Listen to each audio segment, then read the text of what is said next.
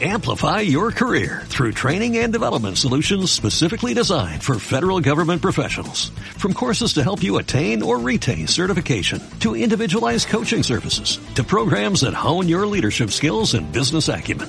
Management Concepts optimizes your professional development. Online, in person, individually, or groups. It's training that's measurably better. Learn more at managementconcepts.com. That's managementconcepts.com. Bienvenidos a la segunda parte del podcast número 60 de Crónicas Gumba. A mi lado, Pa, pa, pa, pa. cumpleaños todavía. Seguimos de aniversario, quinto aniversario del, del podcast. A mi lado, Víctor Dalos, Buenos días, tardes, noches, según nos escuchen. César Flagstad, Eh, buenas noches para mis distinguidos compañeros de la mesa y para todos los escuchas que nos... Eh, que nos Ya, bla, bla, bla. Ah, quería hacerlo sí, así, quería no, hacerlo todo elegante y no, no funciona. Hola a todos. Saludos. ¿Qué, pues? ¿Y quién les habla? Sergio Vargas, se ganó 81Co. El cantante. El día de hoy, como pudieron ver en el nombre del podcast, Los Años Maravillosos, vamos a hablar un poquito nosotros de el año que nos pareció el mejor en cuanto a videojuegos o de los que mejores recuerdos tenemos. ¿Qué lo vamos a ver escuchando antes de empezar a hablar? Nos vamos a quedar escuchando una canción que se llama With a Little Help for My Friends de John Cocker.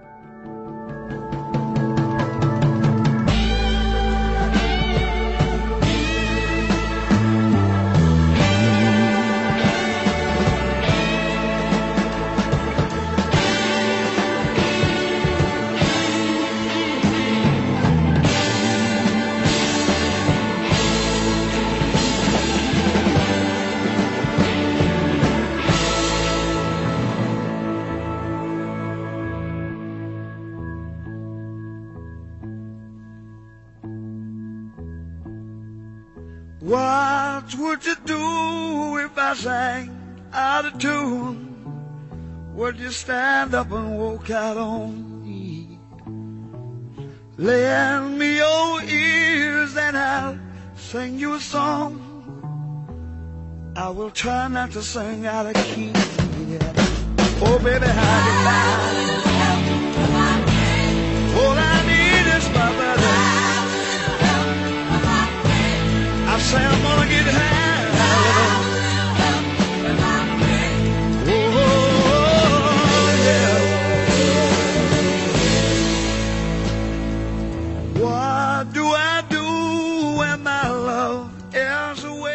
Ahora sí, don César, ¿por qué pusimos esta canción? Esta canción es la introducción. No, no. Para los que son de nuestra edad, ya. O sea, no tenemos explicación. Para los que son más jóvenes, no se sientan mal. Ahora sí, César, explíquenos por qué la pusimos. Es la introducción o la canción de introducción de una serie que se llamaba The Wonder Years. Los Contaba Años la- Maravillosos. Los años maravillosos que contaba la historia de un peladito y cómo creció junto a los, sus compañeritos de barrio y los enamoramientos que tuvo y todo el En, lo- en la época de los años 60, contada desde el, ya Del una adulto. desde el Ujú. adulto. Nun- vimos el adulto ya fue en el último capítulo. Bah, Demasiados detalles. sí. Ahora sí vamos, nosotros porque escogimos este capítulo porque estamos de licencia, cinco años, entonces estamos haciendo los podcasts que queremos. Y en este caso, cada uno decidió traer cuál fue su mejor año o lo que considera que en el aspecto de videojuegos fue su mejor año. Sí, No necesariamente el año en que salieron los éxitos más grandes, No. No, necesariamente el año en el que compramos más consolas, no necesariamente, sino pues el año en el que mejor no fue jugando. Ya sea porque jugamos muchas cosas o porque pudimos comprar algo que, nun- que siempre habíamos deseado adquirir y ese fue el momento, cosas por el estilo. Listo. ¿Cómo organizamos esto? ¿Quién quiere ir primero? El que habló, Víctor. Bueno, No, como quieran. listo. Entonces, bueno, sí, voy, eh, yo, así democráticamente voy yo. Entonces, Víctor, ¿cuál fue el que usted considera su mejor año en los videojuegos? Me costó un montón. Yo realmente tengo jugando desde Mega Man 3, O sea, más o menos La NES, 89. 90, 89, 90. Para mí, eh, o sea, tengo eso, esa cancioncita de los años maravillosos pegaba perfecto para ahí porque podía contarlo todo desde el punto de vista de niño, pero digamos que tengo muchos recuerdos románticos, muchos recuerdos nostálgicos de esa época de Nintendo y Super Nintendo, pero no considero que haya sido la mejor época para jugar o, o que más valorara yo en ese momento. Me salté hasta el 2004, ya estaba grandecito. Para que ustedes hagan cuentas, en esa época yo ya había salido de la universidad, o sea, ya era un hombre hecho y derecho y Me voy a comer el mundo con mi cartón de universidad, de pregrado. lo cual es falso. Pero, pero digamos que lo que lo hizo eh, supremamente valioso para mí, importante para mí, es que la universidad, sobre todo los últimos semestres de la universidad, me apartaron de los videojuegos. Yo llegué hasta Nintendo 64, que fue el final de mi... Es que fue lanzada en el año 96 y duró más o menos hasta el 2001. Entonces, esa, esa consola me aguantó a mí como para el final de mi colegio, el final de la secundaria y el principio de la universidad. Y tenía todavía amigos con los que jugaba, pero ya las siguientes consolas no las disfruté, ni siquiera las tuve. No me, no me llamaron la atención. Cuando ya iba terminando eh, mi carrera, mi universidad, y ya ese grupo de gente de universidad que está con uno, que es un grupo relativamente grande, se empezó a reducir, porque pues, Sí. ya está saliendo de ahí, encontré la Game Boy Advance. ¿Y qué es esta maravilla? Yo ya conocía la Game Boy, yo de hecho tuve una Game Boy Color unos años antes, pero no me enganchó tanto, o sea, jugué dos, tres cosas y me pareció muy buena, pero cuando llegué a Game Bo- Game Boy Advance era tener una Super Nintendo en el bolsillo, bueno, no en el bolsillo porque era un poquito grande para tenerla en el bolsillo todo el tiempo, Pero, era le podía cargar. Sí, pero la podía cargar. cabía en un maletín. Exacto, yo me siempre anda con un maletín. Yo me movía morral. de un lado para otro en la ciudad por el trabajo que tenía en ese momento y todos esos tiempos muertos yo sacaba mi Super Nintendo de bolsillo, mi Game Boy Advance y conocí sagas y géneros que yo no había jugado o por lo menos no había disfrutado en tanta profundidad, con tanta profundidad y se hizo mi consola favorita el hecho de poder llevarla a todos lados, de poder disfrutar clásicos que había disfrutado en mi niñez y apreciarlos con los ojos de adulto y poderlos terminar y poder comprarme juegos con mi dinero, todos los que yo quería, entre comillas, y hasta hacer piratería, porque pues en ese momento la Game Boy permitía meter algunas flashcards y me metía yo con mi computadora y Windows 90 y lo que fuera, o XP, pues ya era en esa época, y eh, aprender a, a- a cacharrearlo para que eso funcionara. Digamos que me involucré en muchos niveles con esa consola. La podía tener todo el tiempo, le pude empezar a meter juegos. Internet ya estaba. Entonces investigar sobre juegos, saber qué venía, tener al día lo que realmente iba a salir, para mí fue un redescubrir los videojuegos y disfrutarlos un montón.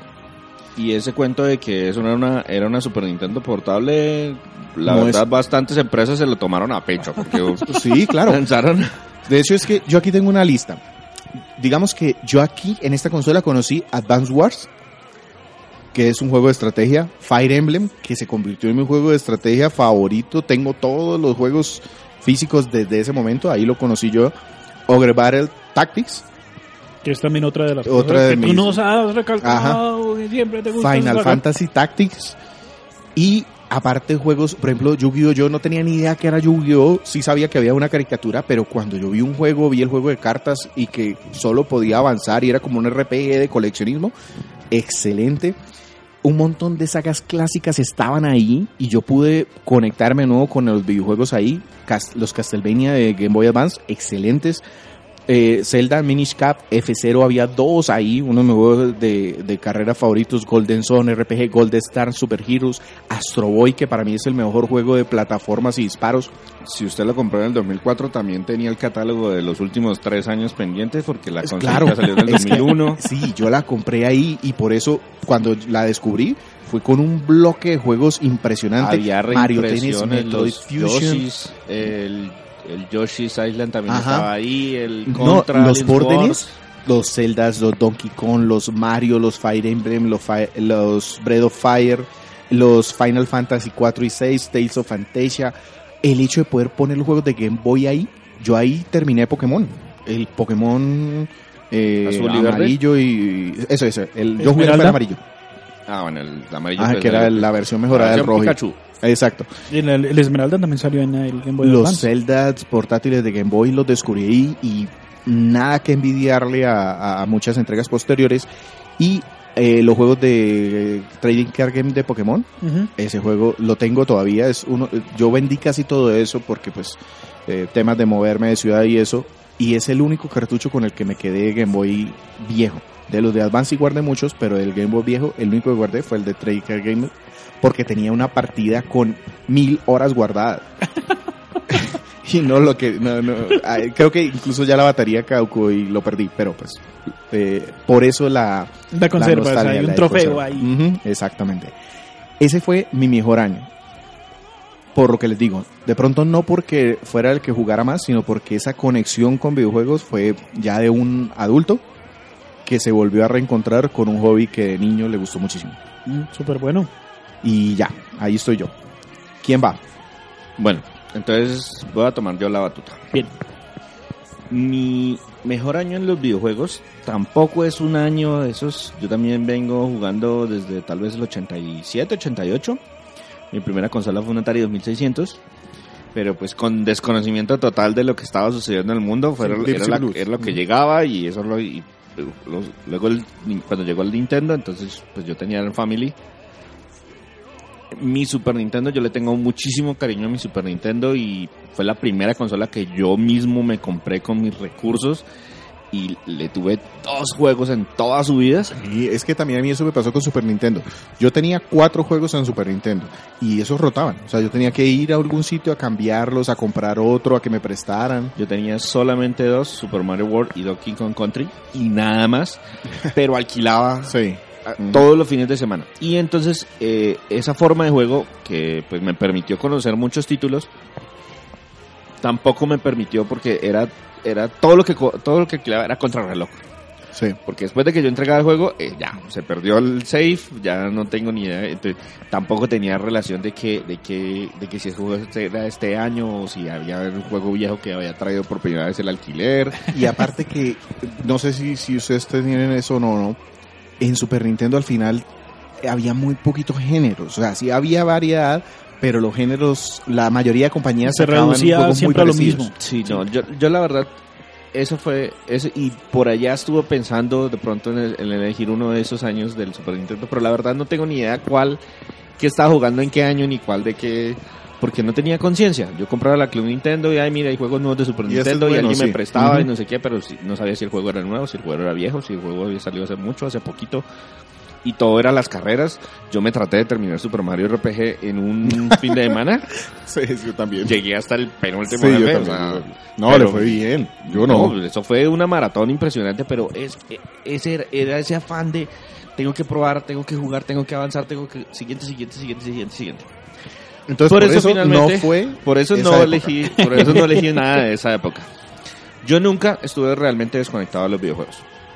A diferencia de como mi primera consola que yo me compré por mi por mis propios medios fue un Super Nintendo. Imagínense en el 92, 93 Ujú. tal vez. Pues de ahí en adelante yo seguí comprándome mis consolas en todo momento por mis propios medios.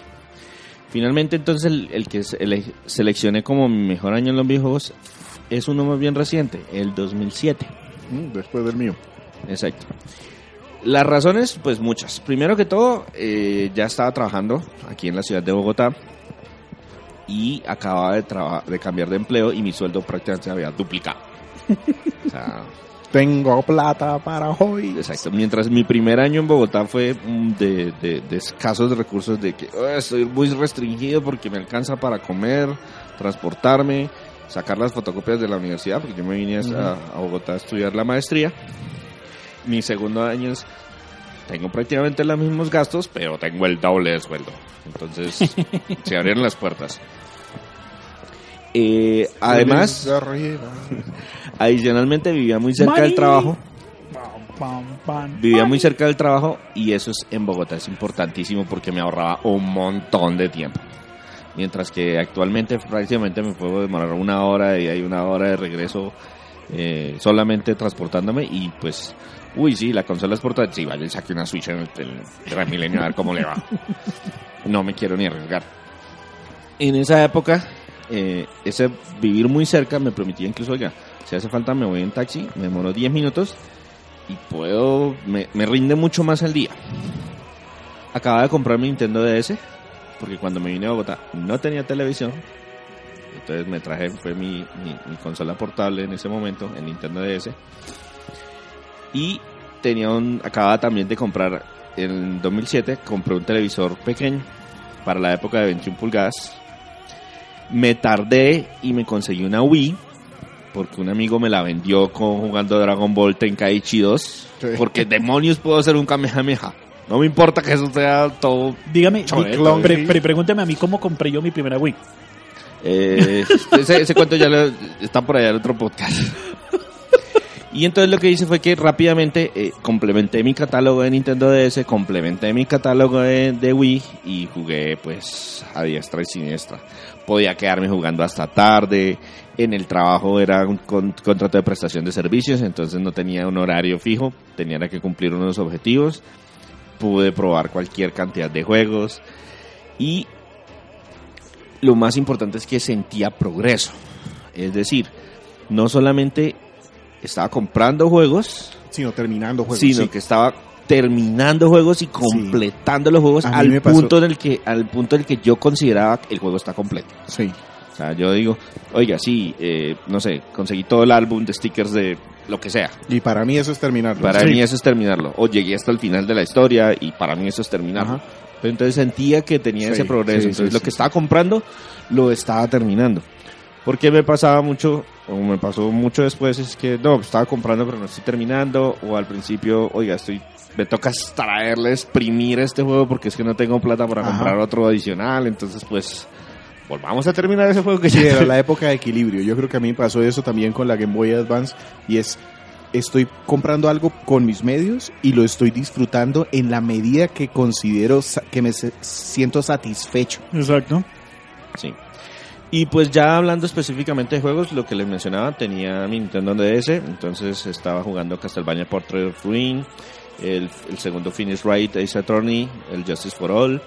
Le gasté demasiadas horas jugando Picross 10, Uy, buenísimo. eh, Lunar Knights, un juego también de Kojima Sí, de bastante desconocido. Eh, me le metí, le hinqué por fin el diente en Final Fantasy, en ese caso el Final Fantasy 3 de DS, Ajá. que era un El remake poligonal.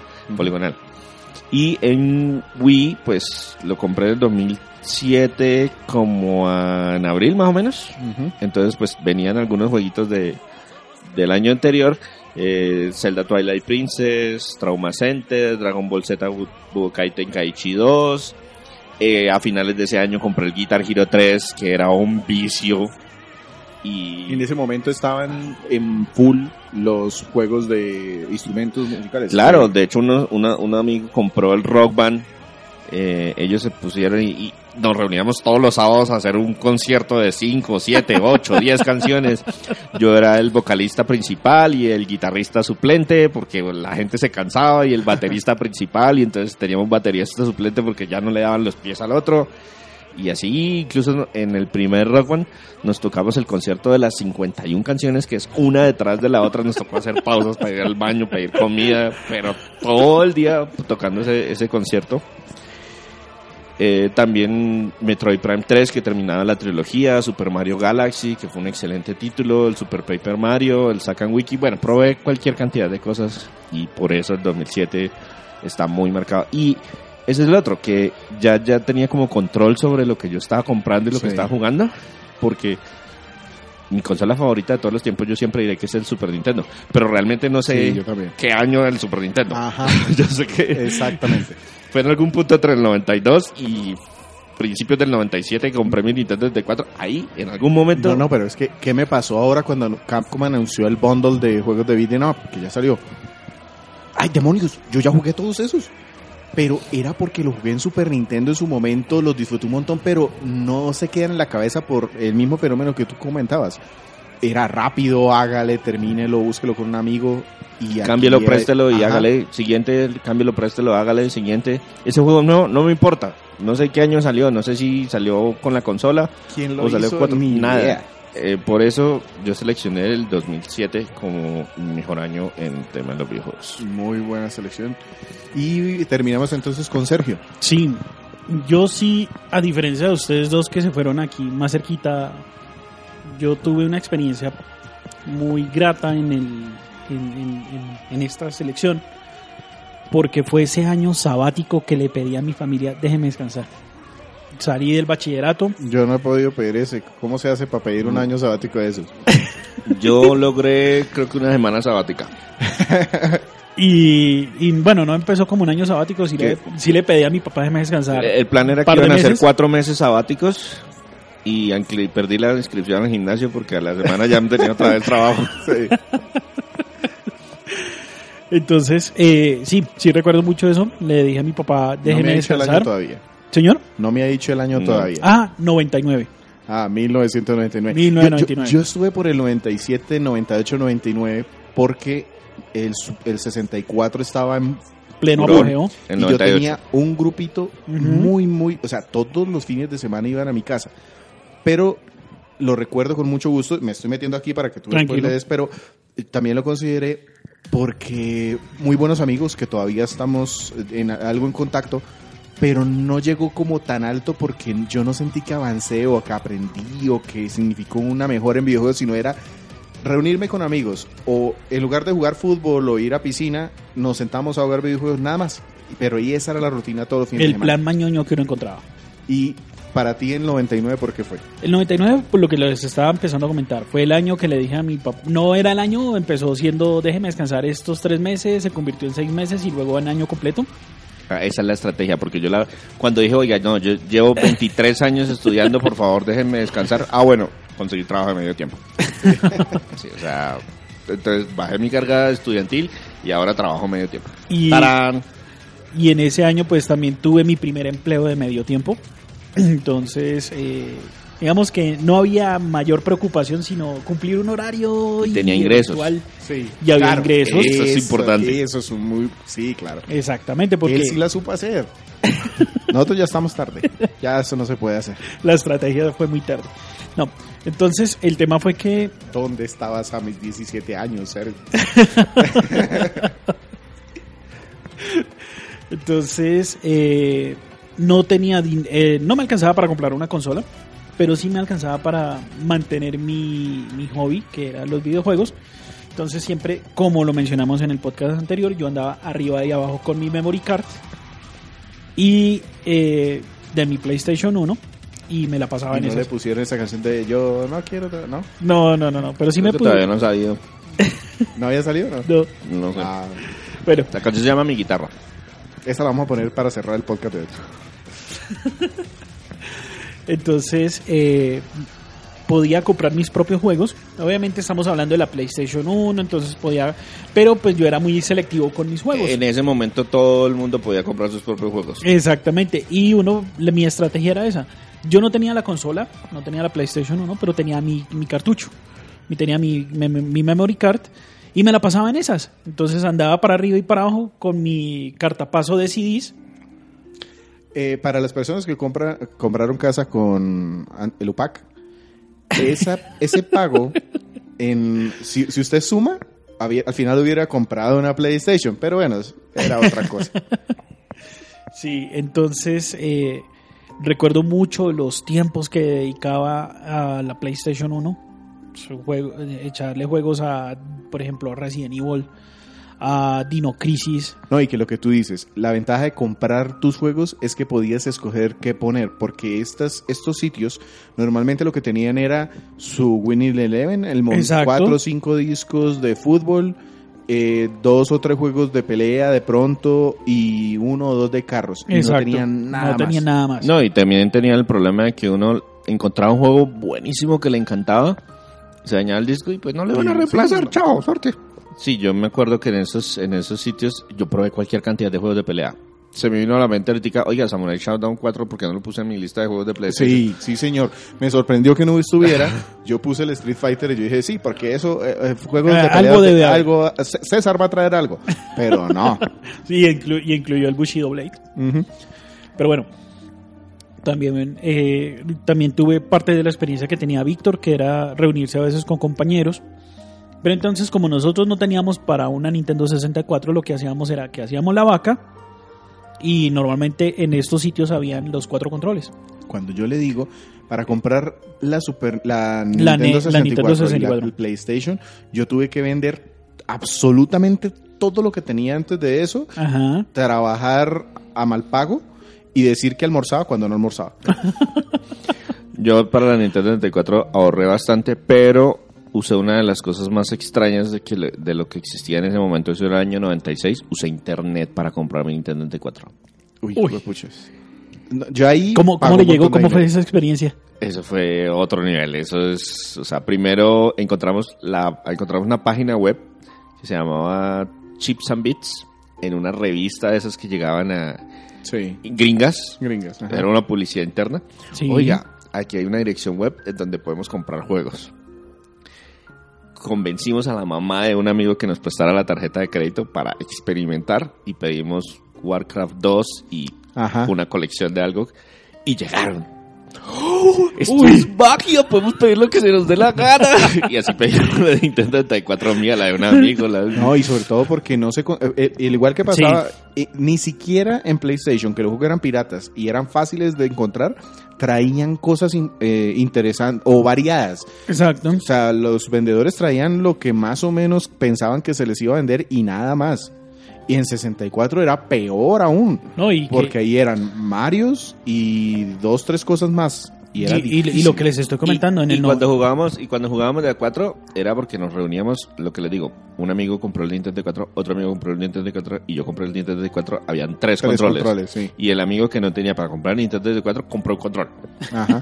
que ya de por sí eso era bastante. Eso era caro. Eso era caro. Y él, él era el que cargaba su control y Memory Card también metido dentro del control. Hágale para arriba y hágale para abajo. Y por eso es, entonces de aquí de esta época que recuerdo, recuerdo mucho los juegos de PlayStation, lo que ya les mencioné, Dino Crisis, Resident Evil, eh, eh, Drivers. Y ya estaba eh, maduro Crash. el mercado del, Ya del- estaba del- bastante, del- del, del PlayStation, estaba bastante maduro. También del Nintendo 64, GoldenEye, cantidad de horas que se le, Sí. que se le dio al GoldenEye. Yo no jugué tanto el GoldenEye como Uy, el no, Perfect Dark. No, nosotros, es que el Perfect Dark, por ejemplo, ya cuando llegó el Perfect Dark, Ya mis amigos muy- no estaban ya jugando. Y, Y jugarlo solo yo ya era un- les decía, es mejor que el GoldenEye en todos los aspectos. Nos reunimos dos veces y ya después no, novias, trabajos de medio tiempo, estudio, y de ahí ya no pudimos esas hacer- tesis sí. se llevaban a los... Desaparecían los Sí. compañeros de universidad y volvían a aparecer dentro de un año con la tesis terminada y... O no. O no. o no volvían a aparecer. Sí. Entonces sí, ese, Es- ese año... ese año es muy, muy, muy particular. No, pero es que eso. Sergio sí la pudo hacer. Él pudo sa- No, yo no. Yo el tiempo fue al contrario. Fue en donde menos tiempo tuve por entre las cosas sociales y el estudio y ya empezar a verse qué vamos a producir. En el 99 yo estaba en la universidad y con mi primer grupo de amigos de la universidad y jugábamos mucho en los locales a la salida de la Sí. universidad. Habían varios puntos de alquiler y no sé qué. Eh, fue una catástrofe para mis compañeros. la verdad, era un grupo como de seis, Y siete eso se vio reflejado en el rendimiento. Y eso se vio duramente reflejado en el rendimiento académico, al punto de que en, en segundo semestre quedaban dos amigos y en tercer semestre ya estaba yo solito. y cambió el grupo de amigos. Entonces Sí, ya, claro. no, ya no se jugaba lo mismo en las, en las salidas, en los paros, en todas esas Sa- cosas. ¿Saben también qué pasó en este año para mí? Los arcades. Resulta que yo, yo fui niño de arcade, Sí. les he contado varias veces, y 94, 95, los, lo recuerdo muy, muy, muy bien, porque era ir a buscar Street Fighter 2, era ir a buscar el COF uno del a- año. al, al centro comercial de, Bucaramanga, cuarto piso, y esperar que estuviera la máquina, porque... No, las dos, tres tiendas de arcade todavía existían bien, bien armadas. Videoplay que había en. Bucaramanga, sí señor. Y ya el 99 fue ese año en donde esos antros empezaron a ser peligrosísimos. Pero cuando les digo peligrosísimos era que uno estaba en la máquina y el de atrás estaba vendiendo pepas. Eh, eh, no, gracias, ya no vuelvo aquí. Y se acabó, se acabó el arcade para mí. Entonces también eso lo, lo puso como embajada en cuanto a los años que recordaba más bonito. Eh, ¿Algún otro año en el que, que, que- que valga una mención especial? Yo tengo un montón. El 90, eh, es que cu- cuando dijimos Ajá. vamos a hacer esto, a mí yo me maté la cabeza de ver, voy a de verdad decir cuál fue el que más disfruté. El 90, También. digamos que lo disfruté un montón porque la NES era lo último de la NES en donde pude tener, probar muchísimos juegos y conocí Mega Man 3 que para mí es como el punto más alto de diversión de la NES. Yo de la época de la NES recuerdo con más cariño el 91. ¿Por qué el Blaster 91? Master. Porque en el 91 los, la mayoría... Es que al principio cuando, cuando, oiga, venga, llegaron juegos y eran esos cartuchos que traían mil juegos en uno, Ajá, la mayoría eran eran ports. sí. la- no, y la mayoría eran ports de juegos de arcades que no tenían final. Que uno llegaba y mataba a todos los enemigos y pasaba los cuatro o cinco mundos que eran. Y era volver a empezar. Volvemos, otra vez, de nuevo. Y Entonces, O por pues, puntajes. o por Ajá. puntajes, a ver cuál, cuál hacía más puntos. Entonces los juegos realmente no tenían como ningún final. Pero a partir del 91 la mayoría de los títulos que yo probaba, oiga, como bien dicen, tienen un principio y un fin. Eh, DuckTales, eh, los, el Tiny Toons, Ujú. eh, todos esos juegos de saltos de Chip and aventuras. Dale. Flintstones. Todos Exacto. esos títulos yo recuerdo más, con más cariño el 91 que el 90. Para En mí, en, NES. en- en mi caso, pasó una cosa muy particular y era que mi papá era un poquito entusiasta con respecto a estos juegos de Mi video. papá también. Y él Yo sí perdí le pedí para Navidad. no, y yo le pedí para mi papá un. eh, él me dijo, le tengo una sorpresa. Y yo, ah, bien, bien, bien, bien. Y voy, miro debajo del árbol y, oh, por Dios, un Atari 2600. Sí, sí. Usted está pidiendo el 64 y le llegó el NES. Gracias. Sí, no, pero obviamente no le hice el feo. También muchos juegos que habían de la 2600, River Raid, que es el que más recuerdo. Eh, Que tenemos reseña en la página. exactamente. Que escribió Sergio. Exacto. eso ya es alguna especie de milagro. Le tuvo que ir impactado mucho, sí.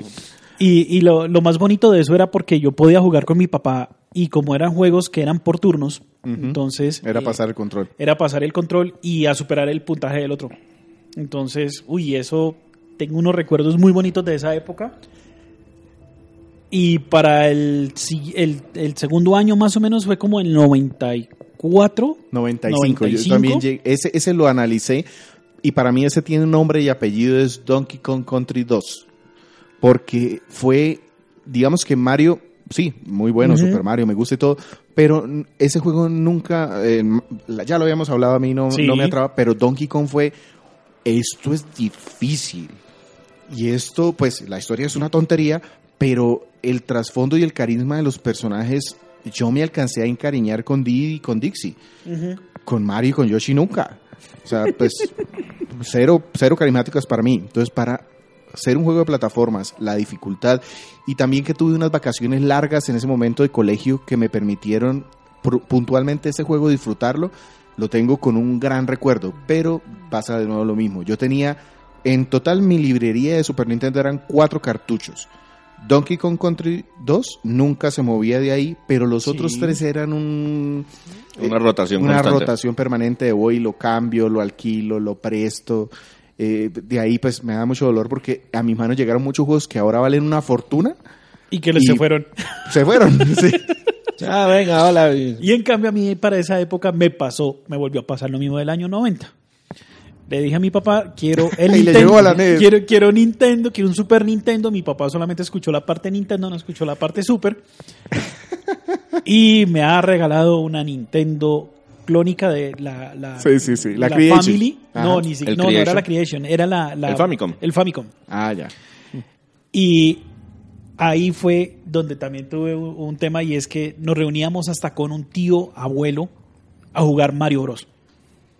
Entonces nos, nos llevábamos el, el Famicom, nos lo llevábamos para la casa de mi tío y allá entre los tres, mi papá, mi tío y yo jugando. Yo recuerdo Uy. mucho que jugué mucho Super Nintendo, pero lo mismo. Tenía dos cartuchos de Super Nintendo. Y Y, una en el colegio los prestaban. Ujú, sí. Eh, Además que uno los podía alquilar también. sí, exacto. Había puntos para alquilar. Había un local donde podía ir uno a probar juegos de, de Super Nintendo también. Que quedaba en, para los que conocen Bucaramanga, justo al lado del, del centro comercial Cuarta Etapa. Ujú. Era costoso, pero pues ahí también había una posibilidad de probar juegos. Entonces yo toda la época del Super Nintendo la disfruté mucho y jugué muchísimas cosas y probé un montón de títulos. Pero no tengo un año que sea capaz de identificar que llega... No, definitivamente el 92 cuando compré la consola. No, el 92 cuando compré la consola jugué Mario y creo que alguien me prestó Zelda.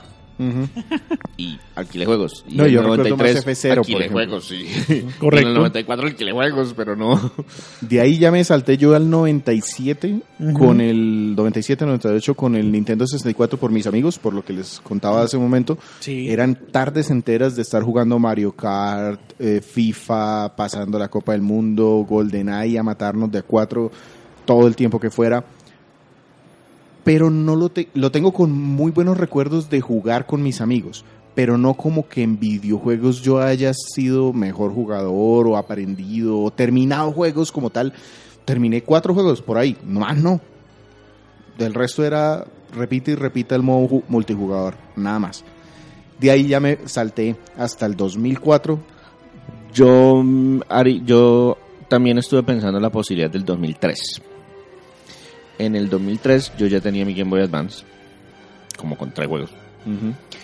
Ya también había comprado el GameCube que me dejó en la quiebra en el 2001. Claro, porque era carísimo. compré el, sí, el- literal, compré Sí. la consola con Smash. Eh, una amiga me la trajo de, de- de Estados, Estados Unidos. Unidos.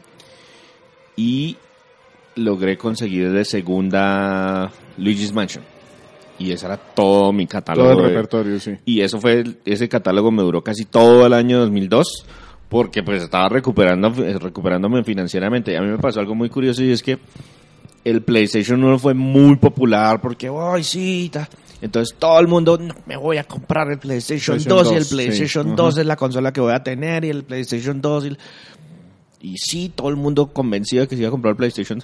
Y salió el PlayStation 2 y los juegos no se podían piratear inmediatamente. Ajá. Ajá. Entonces nadie compró el PlayStation 2.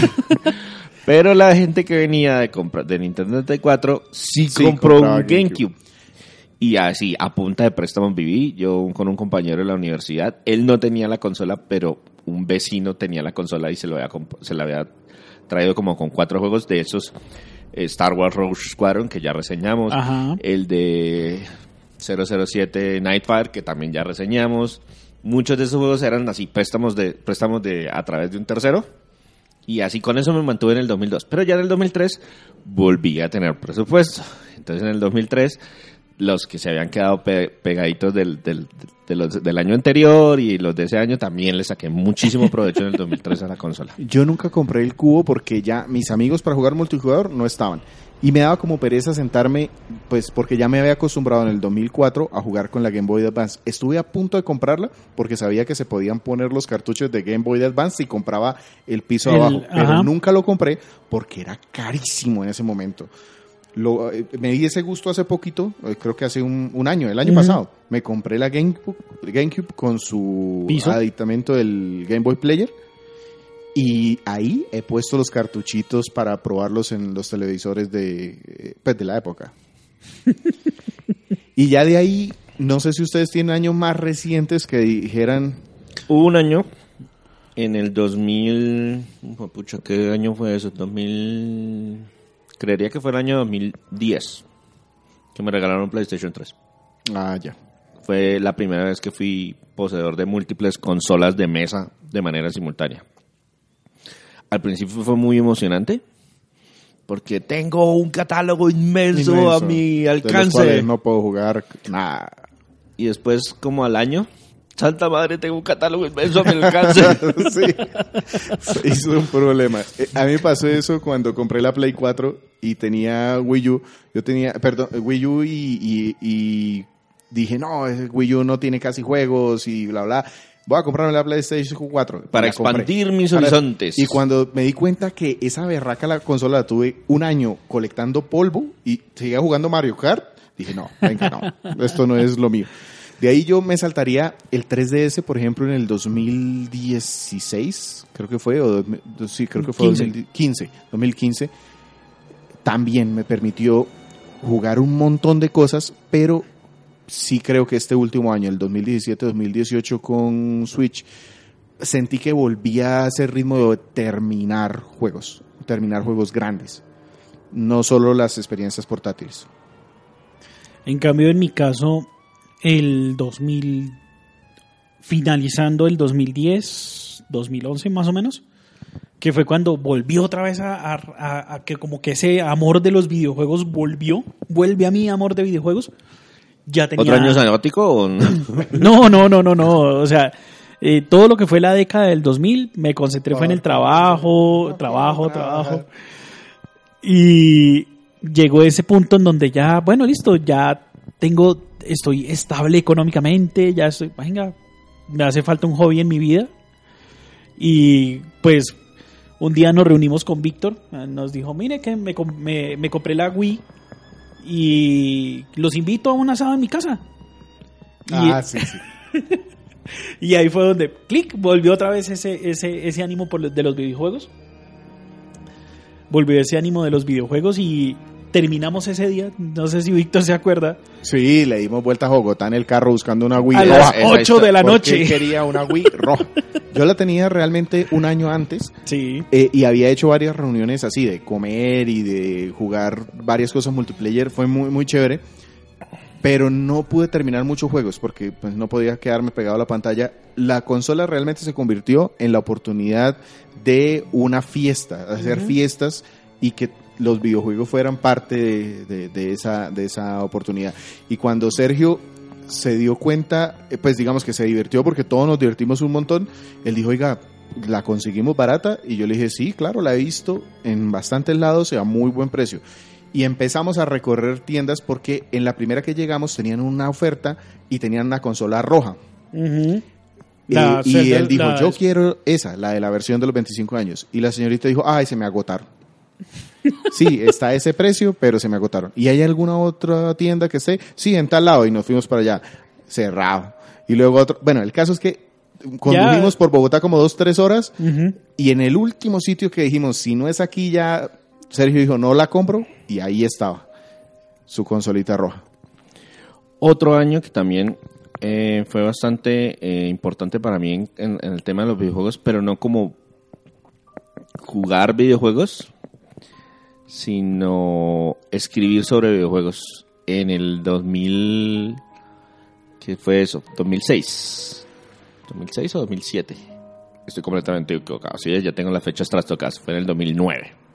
Antes de, justo antes de recibir mi PlayStation 3, yo empecé a escribir sobre videojuegos. Y eh, mi primera oportunidad fue con unos amigos de un amigo. Eh, los amigos eran chilenos. Tenía una página web que se llamaba El Insane. Porque los chilenos hacen eso de meter español con inglés. Y ellos escribían reseñas y reseñas y publicaban noticias y eran muy metidos en el asunto y no sé qué. Y pues yo me, me involucré con ellos y venga, y entonces usted qué puede escribir. Y yo le dije, no, pues yo tengo una Wii, pues escriba juegos de Wii. Mi primera reseña de toda, toda la historia fue Tales of eh, Symphonia. Sinfonia.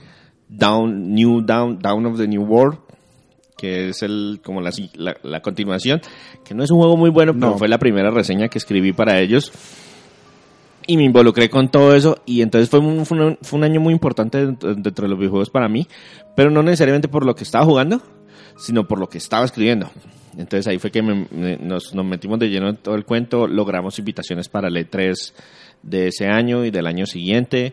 De hecho, mandamos a un, a un amigo que vivía en los Estados Unidos, venga, sí, usted es editor, usted eh, publicó Tome tres su carnet, reseñas, sí. tome su carnet y usted está, vaya ya y haga fila. Y meterme en todo ese mundo de, de la escritura acerca de los videojuegos pues fue también muy interesante para mí ese año. Pero Súper. pues no tanto por el tema de los juegos como tal. No, y yo les cuento que ese tema de escribir noticias es bastante desgastante. Sí. Es tremendamente desgastante y felicito a los que lo pueden hacer, de verdad. Muy bien por ellos, pero es completamente y es agotador. Yo cuando la página del Insane se convirtió en el Survivor estaba prácticamente encargado de todo en la página. Y no, llegué a un punto en que les dije, no, o sea, o escribo reseñas o escribo noticias, no puedo hacer las dos cosas al tiempo, esto es demasiado agotador, no, sí, fresco, no sé qué. Finalmente ese proyecto se acabó. Y el, el tema es que, eh, pues reseñas es muy chévere escribir y la ventaja que tenemos entre escribir reseñas de juegos tan viejos es que, pues, no pierden vigencia. De hecho, a cada rato van a encontrar en la página que celebramos aniversarios de 25 años, 15 años, 20 años, 30 años, 35 años de tal juego. Listo. Y hay unos que son, que ya prácticamente tienen nietos. y otra cosa que, que va, valga la redundancia, el proyecto de Crónicas Gumba con Víctor. Eso fue algo que, pues, empezamos a, eh, bueno, yo empecé a recuperar de nuevo otra vez el amor por los videojuegos, otra vez a, a tener mi catálogo. Y fue una noche que nos sentamos. Sí, dijimos lo vamos a hacer y empecemos a escribir. ¿Y empecemos a escribir de qué? De lo que nos acordemos. Para que primero tenga vigencia, eh, eh, así empezar el, tan- el tema de las reseñas, porque no tenemos forma de empezar a seguir las noticias y publicarlas, porque sería sencillamente un copiar y pegar, y no queríamos hacer eso, queríamos tener reseñas. Y el podcast surgió porque el, mm, por algún momento en el trabajo que yo tenía, mm, te- me podía poner a escuchar radio y empecé a detestar la radio. Por publicidad, temas que no me importaban, música que no me gustaba. Ujú. Y eh, descubrí los podcasts. Y cuando me empecé a dar cuenta que no había podcasts de este tipo, En Aquí. Colombia. dijimos, oiga, yo, nosotros lo podemos hacer. Y empezamos a charlar y empezamos a grabarlo y resultó que quedó más o menos bien. Unos están terribles en sonido, los del principio, pero empezaron a, a funcionar. Y así estamos aquí hoy. Así dejamos entonces estos años maravillosos de podcast. ¿Sí los dejamos con la canción del vago este? Sí, la canción que van a escuchar a No, continuación no Sergio, el, el vago de la, cantan- la canción. se llama Mi Guitarra de los Auténticos Decadentes y sí, sí existía en el año en que Sergio se tomó Se el la. Ah, la dedicaron. qué Del bien. 95.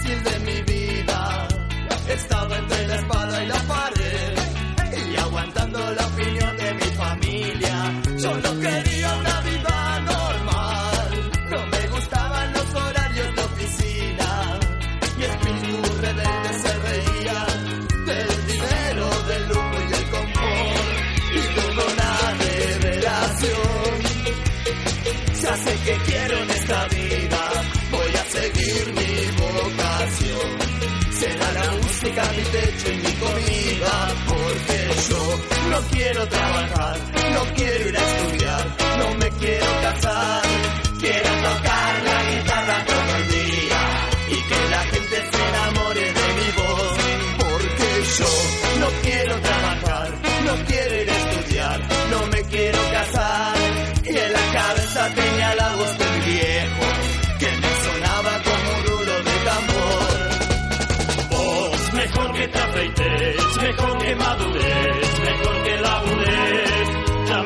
De que me tomes la cerveza, te voy a dar con la guitarra en la cabeza.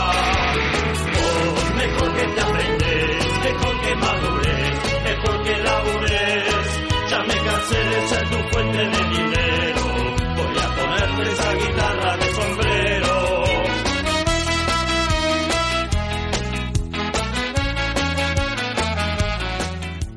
Antes de irnos, quisiéramos leer los comentarios que nos han dejado en nuestros medios de contacto. Voy a empezar con iBox.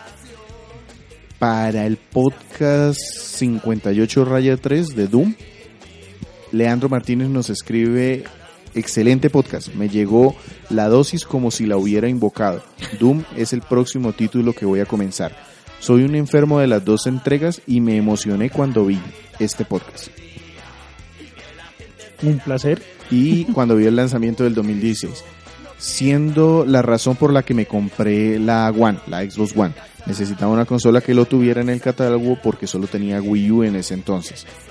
Eh, comprando la One S junto a Doom y la compilación de 360, Doom 3 BFG Edition, bueno, esa fue una eh, edición que corre ahí en Xbox One Y mi primera impresión de este Doom fue favorable, pero admito que sin la nostalgia de los primeros títulos el juego no hubiese sido no hubiese emocionado tanto. Creo que no lograron superar lo que hicieron con los dos primeros juegos. Y dice que el 3 apenas sí le gustó.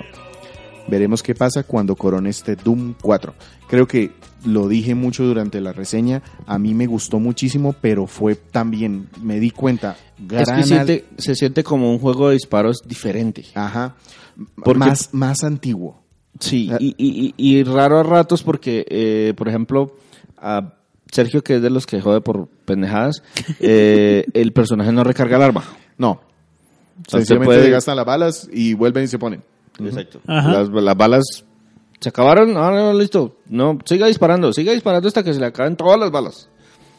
Y pues eso es raro, porque uno ya está Ahora acostumbrado. estamos acostumbrados a que hay un tiempo de pausa. Exacto, tienes que tengo- con eso. Busque una cobertura. Tengo 30 y- balas, recargue el arma, aquí no es cambie el arma y hágale para la siguiente y pues siga disparando, siga disparando y siga moviéndose, porque si se queda quieto, ahí quedó. En ese mismo podcast, Juan Pablo Mora Mejía, bueno, perdón, Leandro, gracias.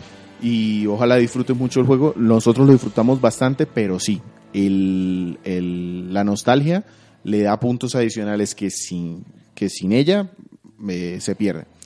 Juan Pablo Mora Mejía en el mismo podcast de Doom dice, saludos, buen podcast, aún estoy por comprarlo, no decido si para Nintendo Switch o PlayStation 4. También lo dije en el podcast, si realmente, o sea, si tienes las dos consolas y juegas la PlayStation 4 de forma Regular. regular ahí es mejor, primero, porque es más barato. Esa es la primera gran razón. Sí, es- Segundo, es un porque juego de ve 20 mejor. dólares. Ajá, segundo, porque se ve mejor, así de fácil. Pero si la portabilidad es importante para ti, yo, por ejemplo, lo pude terminar en Switch a pesar de tenerla en la computadora. En la computadora no le pude sacar el tiempo. Pero entonces yo, por ejemplo, lo terminé en PlayStation 4 en función de que pues yo lo juego es en la casa. Así es. Juan Pablo también nos escribe en el podcast de Talos Principal. Muy bueno, saludos. Gracias. Definitivamente ese juego, muy bueno. Y ojalá que el podcast también te haya gustado. Y por último, Cyber Alejandro 17 o Cyber Alejandro 17 con Y.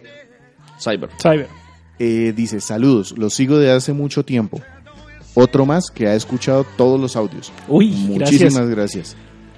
Mm, listo, eso es lo que tenemos en iBox. No sé si haya algo en la página o en Facebook. No, en Facebook, de hecho, hicimos una promoción, una publicación, algo de publicidad. Eh, recibimos muchísimo me gusta. eh, estamos muy contentos por los resultados. Esperamos que esa nueva, esa gran cantidad de nuevos seguidores eh, les guste nuestro contenido y los invitamos que nos escuchen, que nos compartan, que se suscriban y que nos coloquen los comentarios que quieran. Nosotros con mucho gusto responderemos preguntas y le leeremos aquí los comentarios que recibamos. Nuestro podcast se publica de manera semanal en iTunes, iBox y TuneIn Radio. Nuestras redes sociales, facebook.com slash crónicasgumba, nuestro Twitter, arroba crónicasgumba, y nuestra página de internet www.crónicasgumba.com. Este fue La segunda parte del podcast 60, edición de aniversario. Conmigo estuvieron César Flagstad, Saludo para todos. Víctor Dalos Nos vemos en una semana. y quien les habla, Sergio Vargas en Gan 81 Co. Hasta pronto. I can't tell you, but it feels like madness. Don't you know I'm gonna make it with my friends? I promised myself I'd get back. Said I'm gonna